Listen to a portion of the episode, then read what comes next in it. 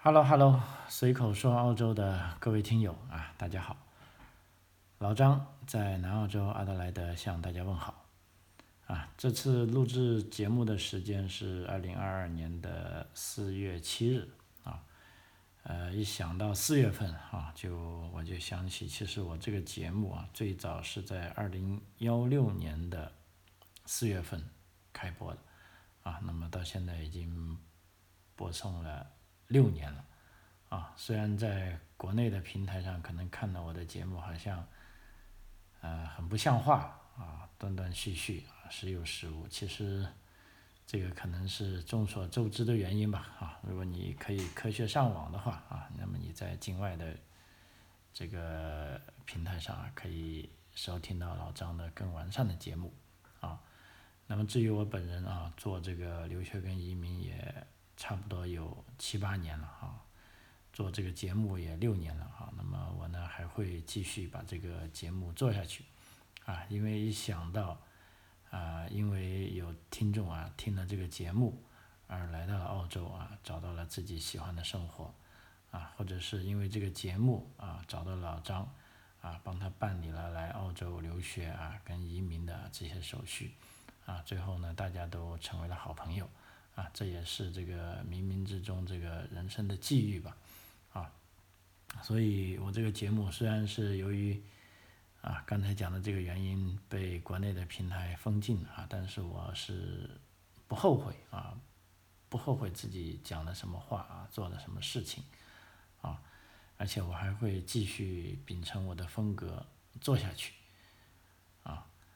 嗯，虽然它已经没有什么商业价值了啊，但是不要紧啊，这就是很纯粹的啊个人人生观的一些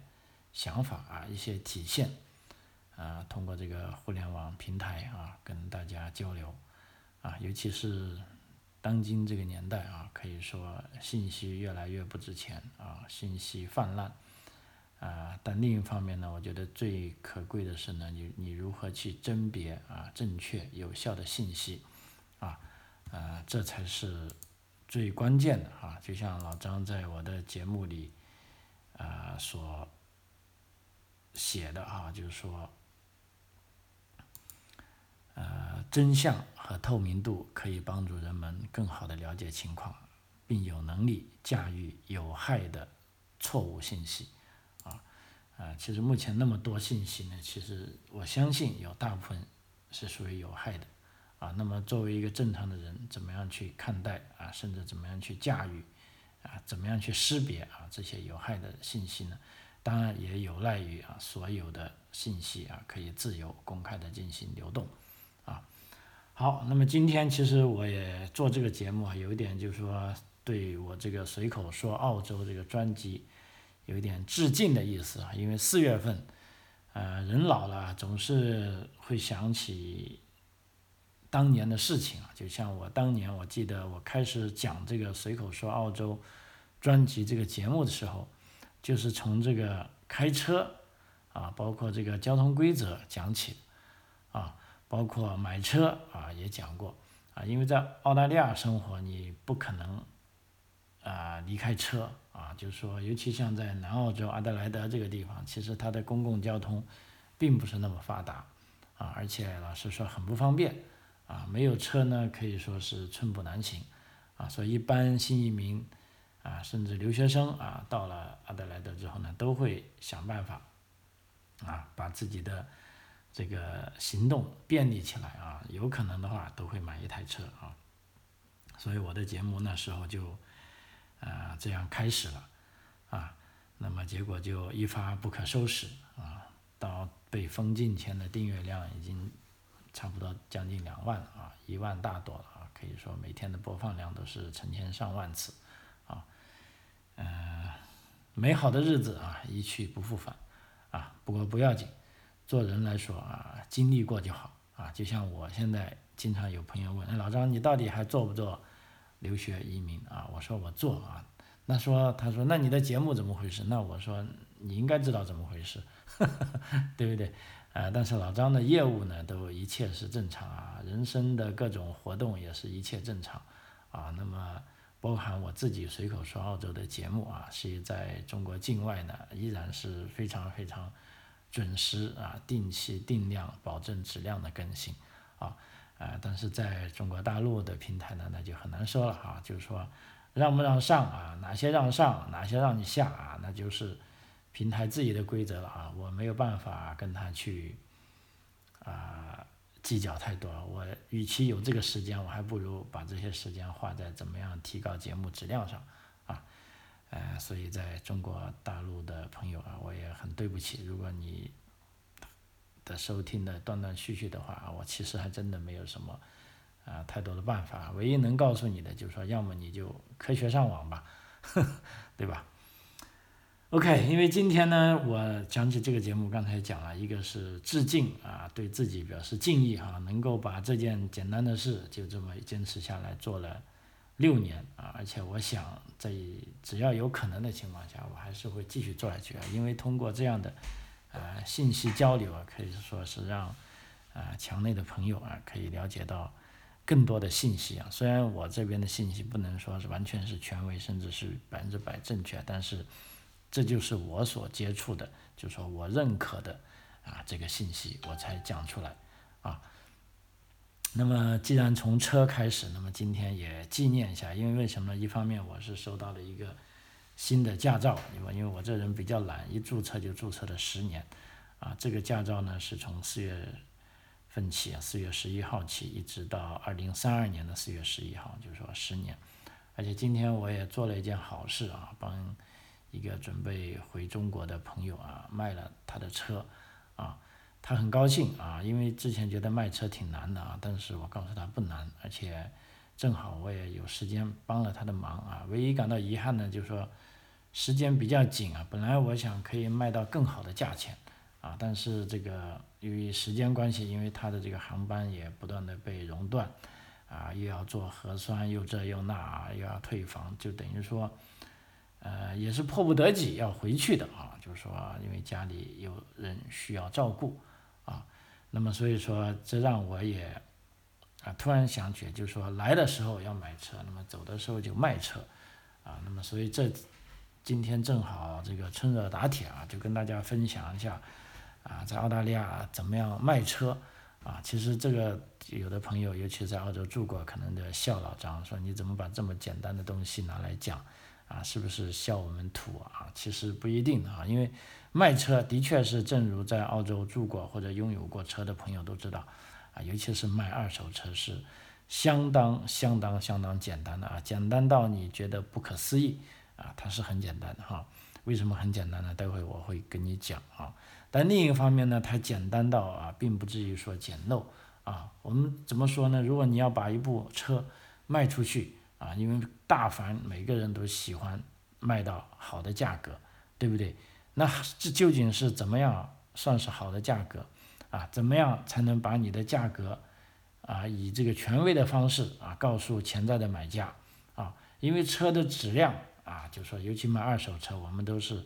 很开放的啊，让人来看啊，甚至来试驾啊，让人检查这个车的档案文件啊，这都没问题啊。除非就是说不会让你把发动机拆开，也不会让你拆任何东西，啊，只要你有能力，你都可以去检查，啊，那么这是看得见的一些东西。那还有呢，看不见的一些东西，这时候你怎么样把它的价值体现出来呢？啊，让买家也放心呢？那只有买家放心了，我想啊，你出的这个价格，啊，人家才会愿意接受，啊，那么你也能够卖出这个市场上接受的好价钱。啊，那么只有这样，而且最关键的是卖出去了是没有法律风险的啊，就是说，即便他拿去做坏事，那不好意思啊，从卖车的这一刻起已经跟我没关系了，啊，所以这里面呢其实还有很多细节的啊，就其实也还有很多朋友没有注意的，包括我这次啊帮这位朋友卖车，因为也好久没卖过车了哈，就是说也是啊通过一步一步啊，就是说今天终于把它完全把手术。把这个手续办完了，我才啊在做节目之前赶紧总结了一下，觉得这些要点呢是非常关键的啊，要跟大家分享一下啊。如果你听了我今天的节目，那我相信啊在准备离开澳大利亚的朋友，如果你要卖车的话，我相信你一定能够至少在你现在的车价上要卖个百分之十是不成问题的啊。为什么这么说呢？好，那我们先看一下，就讲卖车呢，当然首先要讲它的这个文件了，因为车是一个还是比较贵重的东西。那么正好呢，这部分呢，澳大利亚的这个车管部门呢，可以说是考虑的。啊，非常周到的啊，就甚至把这个车的所有的文件啊，把准备就就好像已经预备你要卖车一样，已经帮你想好了哈。那么我们知道，在澳大利亚，你只要拥有一部车呢，大概每三个月你都会收到一份叫做，因为澳大利亚车呢是州一级政府管的，也就是说州政府的服务部门叫 SA Service 吧，他寄来的一封信。那这封信呢？其实就要提醒你，第一，你要续你的费了啊，因为凡是你拥有车，你就要交这个叫 Rego 啊，也就是说车的注册费用啊，你可以把它理解为养路费吧啊。那么这个养路费呢，是跟第三者责任险是合并在一起的。所谓第三者责任险呢，就是说啊，等于说啊，我按照中国以前的说法，就是说万一你的车。伤人了或者致人于死亡了啊，那么这个赔这个保险呢是在这里面的，而且这个那个是个强制险啊，也就是说这个路养路费用跟强制险是一起交的。那么这时候呢，你每三个月会收到一份这样的啊通知书啊，因为这这个养路费呢，你可以至少如果在南澳洲的话，你可以选两种交法，每三个月交一次或者每十二个月交一次啊。如果有人想卖车的话，他就选择三个月交一次。因为这样他就不用，呃，交太多钱了。如果像我不卖车的话，我就一次性就交十二个月啊。但这份文件呢，初看起来很奇怪，譬如说它是两面都印了很多字啊，就感觉这个州政府还是非常环保的啊，非常节省的。而且呢，它是叫做 registration operator，就是说这份 A4 纸你可以把它叠成三叠啊，它的三部分，第一部分、第二部分呢。它印的信息是一样的，就是说，比如说，你拥有车的人叫什么名，啊，你家的地址在哪里，啊，然后你的这个驾驶证的号码是多少，你这个车牌号是码多少，啊，甚至你这个车牌号码的类型，啊，包括这个车的这个啊开始行驶的日期，啊，包括汽车制造商，啊，包括这个汽车的车型，啊，还有就发动机号，啊，还有车架号。这些呢都是，甚至有颜色啊，啊，还有就有多少个气缸，比如说六个气缸或者四个气缸，还有制造年份，啊，这些材料呢它都是，呃，两份的，就好像是重复一样。哎，当时如果你不卖车，你觉得很奇怪，但是你卖车的时候，你觉得这个非常好，因为什么？你把这张纸翻到对面啊，它的背面呢就是类似两张这样的，叫做，呃，英文它叫做呃。Deposit notes 啊，其实就是一些类似票据之类。那这时候你如果是要卖车呢，你就把啊这张纸呢撕成三部分啊。那么第一部分就是由卖家拿着，第二部分就买家拿的。这时候呢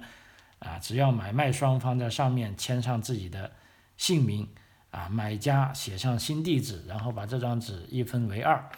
卖家你拿着这个签名的纸跟这个。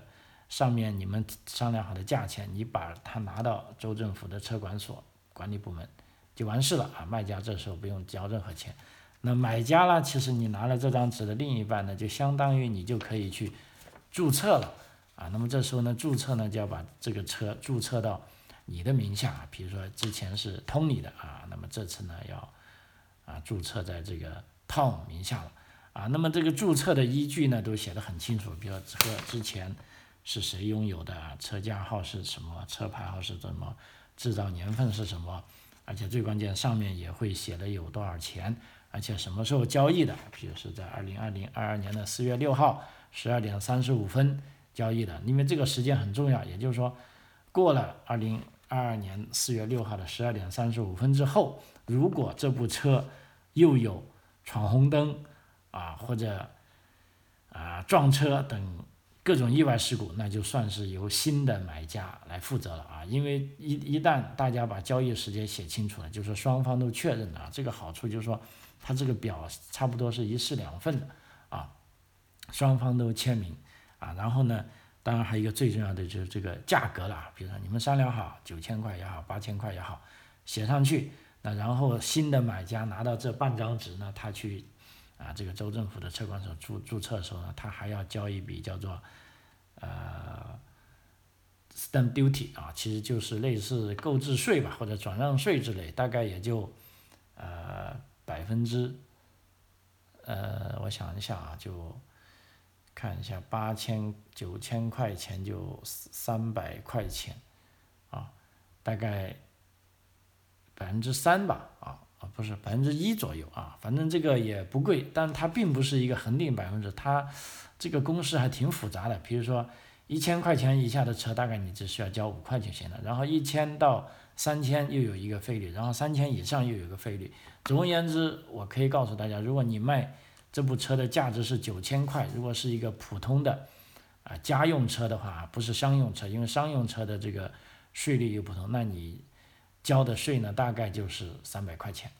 啊，所以它并不贵。但是这个税呢，一般呢是由买家负责的啊，因为作为卖家，比如说我要卖九千，我收的就是九千块钱，那么买家呢，他实际支付的呢可能是九千块钱。再加三百块钱，因为这三百块钱呢是作为一个税费啊，税费是由这个州政府的啊车辆管理部门收的啊。那么这时候呢，只要你把这张纸啊去车管所一登记，那这时候呢，这个车呢就登记到新买主的份上了啊。所以说是非常简单的啊。比如说，如果你作为一个卖家，你啥都不想管啊，你也只是想把车卖出去，那你随便在市场上。开一个很低的价格，那很多人就会有兴趣啊，就会来你家看车，然后买下来。那对于你来说，你啥也不用做，你只需要这张把这张纸撕开啊，填上新的买家的呃姓名、地址、驾驶证号啊，跟他的签名，跟卖多少钱，然后你把这张纸，最后你把你的这张纸在十四天内交回给车管所就行了啊，就啥事都没你的。因为呢，为什么他要两个人？他这里设计也是，我觉得也是他是有考量的啊，就是说让双方都可以独立的去车管所办自己的事情，就是说你们两个人不一定要约一定的时间啊，因为各有各忙啊，大家只要拿到啊这张纸，十四天内回到车管所去登记就行了。所以一一人一份呢，就保证了买家跟卖家的利益。比如说卖家我卖的车，但是买家。他不去注册，或者他拿这个车去干坏事去了，那这时候我只要卖家把这张纸交回给车管所登记了，那这个时候呢，上面已经有新主人的所有信息的，那就这个时候证明在，比如说刚才讲十二四月六号十二点三十五分之后，所有的事故已经不关我的事了，就已经到新卖家了。如果这个车出什么事，比如说交通事故，或者甚至出现什么。刑事案件，那么你警察就根据这个线索去找新买主就好了，你不用找我了啊。但大部分情况下是刚买车的人，他一定会非常积极的尽快去把它注册啊，除非是他想干坏事，因为只有注册了这个车才是到了他的名下啊，他呢才可以合法的去买他的这个养路费，我们刚才讲的 rego 才能够买保险啊，才能够如果你要做抵押，你才可以做抵押啊。那么，所以一般来说，买方会比较积极的，但并没有意味着卖方他就，呃，等于说没有什么限制的方法。就是说，你如果买方你想做坏事，啊，你也做不了的，因为卖方手上还有一张一模一样的单据，而且对于卖方来说，他没有任何压力，他只要把这张单交回给车管所登记，啊，他不需要花任何一分钱，啊，就花点时间就行了，啊，那么这对于卖家来说，我是认为卖家应该去做的。因为之前也有一些朋友卖车的，他就说：“哎，我卖了就卖了，就说把另外一张纸让买家他自己去注册吧，啊，我这张纸就不交回去了。那么这时候呢，因为按照这张纸上啊所写的，你应该啊，就说州政府的车管所还是要求你在十四天内把这张纸交回去。因为我建议卖家也应该这样做，因为为什么呢？这样是对你自己的合法权益最大的保障啊，因为你不知道买家。他有没有做这件事情，对不对？因为他把这张纸拿走了，他钱已经给了你了。如果他不去登记啊，他不去作为新的注册啊，一旦有事啊，如果你这半张纸又在十四天内没有交回去的话，那等于说这个车在法律上可能还挂在你的名下，那么一旦出了事，你就说不清楚啊。所以说，呃，说简单也简单啊，这个呢其实最简单就这个程序啊可以说是相当简单的。所以第一点呢，在这里啊跟大家要分享的就是在澳洲卖车，尤其是卖二手车，是一个啊非常非常简洁。啊，简单的事情，就是说大家千万啊不要有什么啊恐惧啊，就怕手续繁杂啊什么什么。我可以告诉你，这手续真是太简单，太简单，太简单了啊！啊，这个真的是我见到的最简单的一个啊，买那么贵重的，因为有的二手车一两万很正常，有的甚至好一点的三五万啊都有。但是无论多贵的车啊，都是按照这种程序卖了就卖了。啊这是第一点，就是说程序是非常简单，但程序简单并不意味着每个人都能卖出好的价钱啊。在这里呢，我就告诉第二点，就跟大家分享，主要是怎么样卖出好的价钱啊。所谓好的价钱呢，就是说啊，这个车市场上它认可的价钱，因为澳大利亚二手车市场可以说是非常活跃啊，也非常透明啊，基本上车况也非常好。啊，因为之前我经常看英国的一档这个电视剧，叫这个系列剧叫《维修中古车》的啊，这两个家伙是很能干的，一个是负责 marketing 方面，一个是技师啊，他们不断的从澳洲买回二手车去，然后一修一卖啊，可以基本上翻了几番，利润很高。因为什么呢？澳大利亚大部分地方这个气候啊比较干燥啊，这个车架它不会生锈，因为我们知道这个车的钣金。部位最怕生锈，尤其是车架，一生锈呢，那么就包含这个金属老化，就等于说就会影响车的安全性，那这样就没有二手，等于说就失去了安全保障，就没有什么存在的意义了啊。但是澳大利亚这么干燥的天气呢，啊，可以说它车不会生锈，也所以它的车架非常牢固啊，它走很久啊，它都有可以足够保持它的坚固啊，所以澳大利亚的二手车市场呢是。啊，非常活跃啊，反正按照我的感觉也是非常健康的。所谓健康呢，就是说这个法律法规都啊相当完善啊。你要想做假呢，可能你的这个代价会很大啊。那么这时候呢，让我们等于说卖车的人也有办法，就是说把车在合法的情况下卖出更高的价钱啊。所以呢，这里有三个网站，我跟大家介绍一下，大家一定要记住啊，这三个网站。都是非常有用的工具啊！其实无论是买车卖车了，这三个网站都很有用。但是我们今天啊，是从这个卖车的角度啊，跟大家分享啊。第一个网站叫 carsales.com.au 啊，这个网站呢，其实就是最容易让你判断目前你的车的市场价位是多少。因为我刚才讲了，澳大利亚的车市很透明，那这时候你只要把你的车的这个制造商啊出厂年份。还有一个最重要的，就目前的公里数啊，你输进去，然后在哪个州啊？比如说南澳洲，你就输南澳洲；如果是新州，输新州；维州就输新州。这时候呢，你就会看出一系列的车出来。那么这时候你就知道了啊，你的车价大概就在这个范围内。比如说丰田啊 c o r o l a 这个二零幺五年大概十万公里啊，这时候一搜出来，大概市场价，他就告诉你，大部分人或者车商都是以一万六或者一万七在卖这个在卖这部车，那就这就证明，也许，啊，这个车，它的市场价就在这个范围内呢。就是说，除非，如果你真的要卖到两万二，那肯定是根本无人问津的啊。如果你卖到一万，那证明，要么你的车有很大的问题，要么你可能想低价卖掉，可能会有很多人来问。所以这时候问题来了，怎么样，尽量精确的确定你的车价，而且让车价来确定这个部门呢，又是有权威的。啊，因为 Car Sales 呢，它只是一个自由的平台啊，它不管你无论是买方、卖方啊，甚至经销商，都可以把自己想卖的车输入进去啊，然后就供供人选购，就像一个大超市一样啊。那么这个大超市，它既不管你的车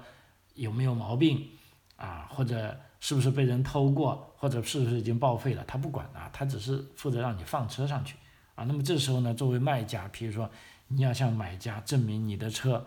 是一个这个市场上比较好的车，那么这时候你要用第二个工具叫 Redbook 啊，R E D B O O K 啊，这这个网站啊啊，这个这这译名还可以译成小红书了啊，叫 rebo rebo 上呢，它可以有个叫非常有意义的报告，叫 Valuation Report，也就是说你的这个车价的市场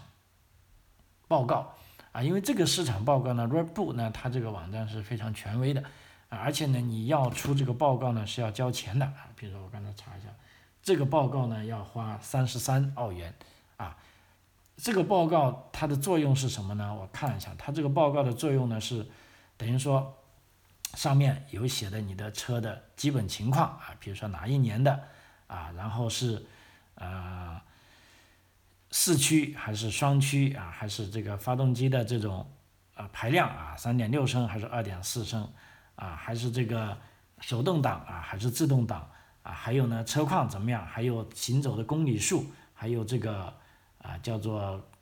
环保指数，还有 safety，就是说防撞指数啊。而且最关键，它这里呢，它会给一个叫 private 价格跟 trade in。那么在澳大利亚，你卖车呢是两种，如果你直接卖给私人，叫 private sale，私人销售；如果 trade in 呢，就相当于你把车卖给经销商啊，类似以旧换新这种。啊，这两种都是常用的卖车方式。那么这两种价格是啊不一样的。比如说我刚才讲的，如果是二零啊幺五年的这个丰田的啊这个卡罗拉啊，那么大概如果现在来卖啊，它那个私人销售的价，他可能会建议你到了差不多一万八啊。但是确定的价，因为你是卖给经销商的，经销商他要去赚钱的啊，而且他收你的车肯定不会像市场价。收的那么便宜的，它是以这个 wholesale，就是以批发价的价格来收，大概他只能收到你一万二啊，或者一万三啊。那么所以你做了这个 report 呢，那这里呢就会非常精确的给出你这款车的类型，目前非常精确的，就是说私人的销售价啊，还有说 train 的价钱啊。这里呢我看了一下它这个样板，它就写的，如果你的车很新，比如说多少钱。如果状况非常好，有多少钱？好又多少钱？然后平均有多少钱？然后比平均之下是多少钱？然后就是这个车况非常不好，又有多少钱？也就是说，在一二三四五六这六种档位的情况下，啊，它都可以啊给出建议，就是说目前市场上的价格。那这个呢就非常重要的，就是说你一旦拿到了这个价格，你作为卖家来说，啊，只要你的车况好，你就可以把这个。报告出示给来买车的人，你说你看啊，我这个可是 Red Bull 出的一个价格啊，那么呢，这个指导可以说呢是比较有权威的。那这时候呢，只要你的车况够好啊，那么这些人试车之后啊，又看到你已经花钱买了这个报告，而且这个报告可是 Red Bull 出具的，那么我相信大部分人啊，他都不会给你再做太多的呃讲价。那这个时候呢？你就能够，因为你手上有了一个非常权威的这个市场价格的报告，那也就是说，让你更有说服力来把这个车卖掉啊。所以呢，其实这个呢，呃，代价不大，你只要花三十三澳元啊。我觉得对，尤其是一些好的车啊，如果又有时间的话，我觉得是绝对值得的啊。这是一个，就是说确定你的车的这个。啊，市场价最精确的市场价啊，这是一个报告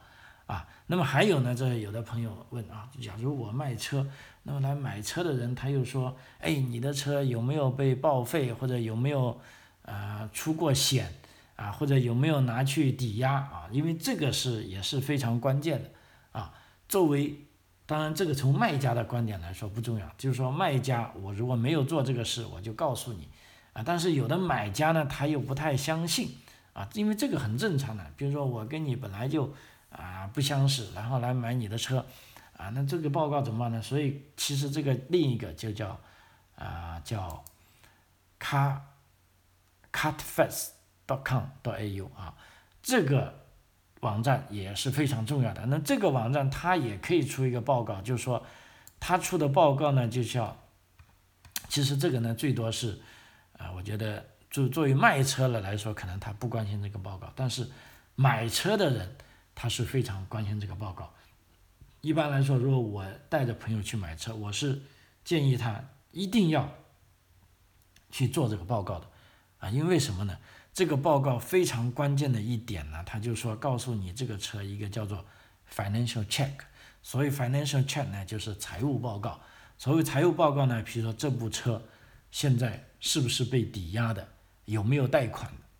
啊，如果你不去做这个报告，你不知道啊，万一我拿了一部车。啊，我现在是破产了，这部车本来还欠银行五万块钱呢，我现在四万块钱把它卖掉，你以为已经很划算但事实上这个车有贷款啊，你不知道。第二个呢，这个车呢，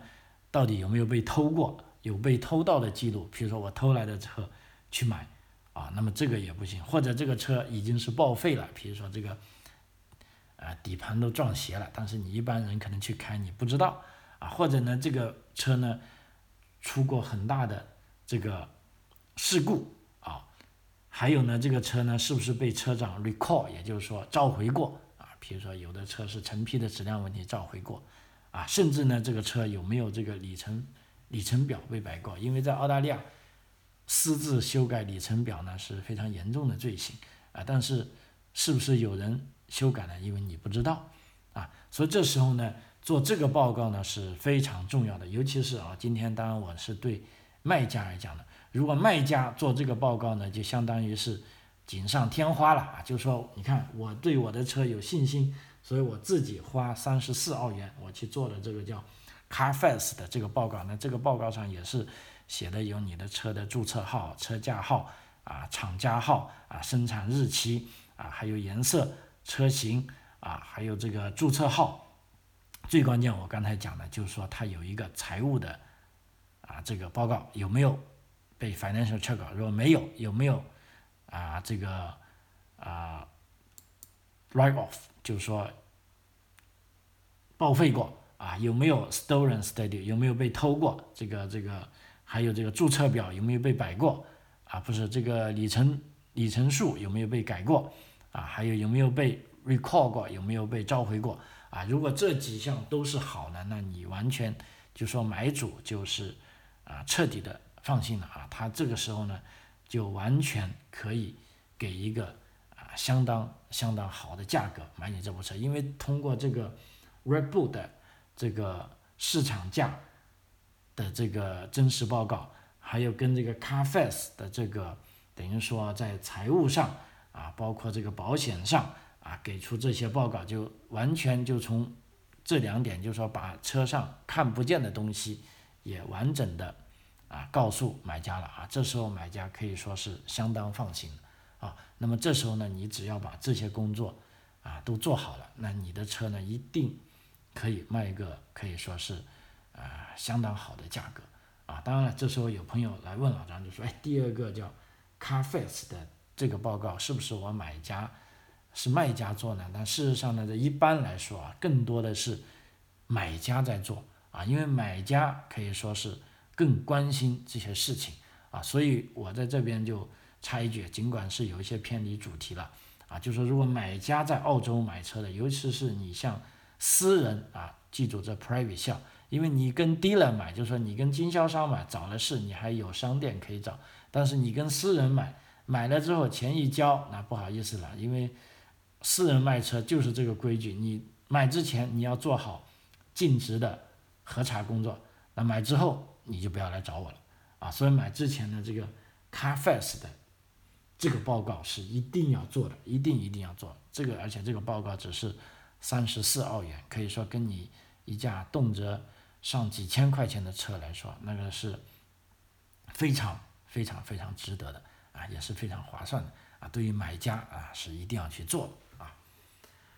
啊！所以如果你做好了啊，我刚才讲的啊。现在这个时间关系啊，大概这一期节目就这么多了。再倒回来跟大家总结一下：如果在澳洲你要卖一台车，首先你要对自己有信心，因为这个手续是相当相当相当简单啊，简单到你都不太相信啊。但是这个简单呢，也不意味着你就无事可干了啊。如果你想卖好一点的价格，你必须要按照刚才老张讲的，在这两个网站上输入你的车的。各种详细的参数，它就会匹配出相应的数据。而且呢，如果你想进一步提高你的这个车价的你出价的科学性。第一个，你作为卖主 r e b o 这里我建议你还是要做的啊，因为你做了这个也只是花了三十三块钱啊，就是说确定了你的市场价啊，就是说由这个权威机构给出市场价，大概是这个价钱啊，就更有说服力啊。当然，第二个叫 CarFax 的那个呢，呃，我建议呢，买家是一定要做，卖家呢，如果你愿意花这三十四块也无所谓，讲表明你真是啊更有信心。如果你不愿意去做，让买家做，我相信大部分买家他也会去做的啊。那么只要这几个报告都齐了，那那表明你是一个相当专业的卖手了啊。你可以非常能够以非常非常好的价格把你的车卖出去啊。那么反过来啊，今天我就不讲了，就不多讲。作为买家来说，唯一一个提醒的就是说，无论你是多么厉害的技师啊，你只能看车。啊，你看不到的这些报过损没有啊？这个当然了，车油过漆，有的人看得出来，但是发动机拆过没有，不是每个人都看得出来的啊。第二呢，这个车有没有报废过？第三呢，这个车呢有没有被抵押过？你都不知道的啊。你必须要做这个卡粉，做这个报告啊。唯有做了个报告，你才能更加放心的啊把这部车买进来啊。尤其是如果刚来到澳大利亚的朋友。啊，人生地不熟，啊，老实说呢，呃，虽然啊，土澳人都很热情，啊，很无私，啊，都都很 nice，但是也不排除有坏人。老实告诉你，坏人也到处都有，啊，不是说没有。作为我们正常人来说，大家都以啊这个正常的做法去做，那么这个这样就可以防止啊这些坏人钻空子，啊，这样呢，你也可以买到一台合你心意的车，啊，所以记住这个 carfest.com。到 A U，我觉得这个非常非常重要。我再读一下它的这个呃网络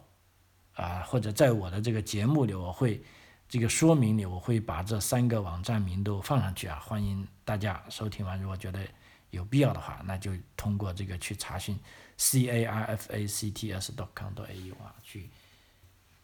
输入你需要车的参数，或者你要买它这部车的时候，因为它一定会告诉你这部车的。车牌号啊，这个是最重要的。如果这个车这时候都没注册也不要紧，你就把它的这个发动机号拿来啊。基本上来说，你要买车看车的时候，发动机号人家都会给你看的，你就拿着这个发动机号就可以去做这个 carfax.com.au 了啊。至于刚才讲的那个 Red Bull 那个，甚至连发动机号都不用啊，你只需要有车的一些自然参数就行了啊。OK 啊，节目到这里啊就结束了啊。非常感谢您的收听啊！如果你觉得老张的节目啊对你有所帮助的话啊，那么如果你是六年前就开始收听的，那真的是朋友了啊！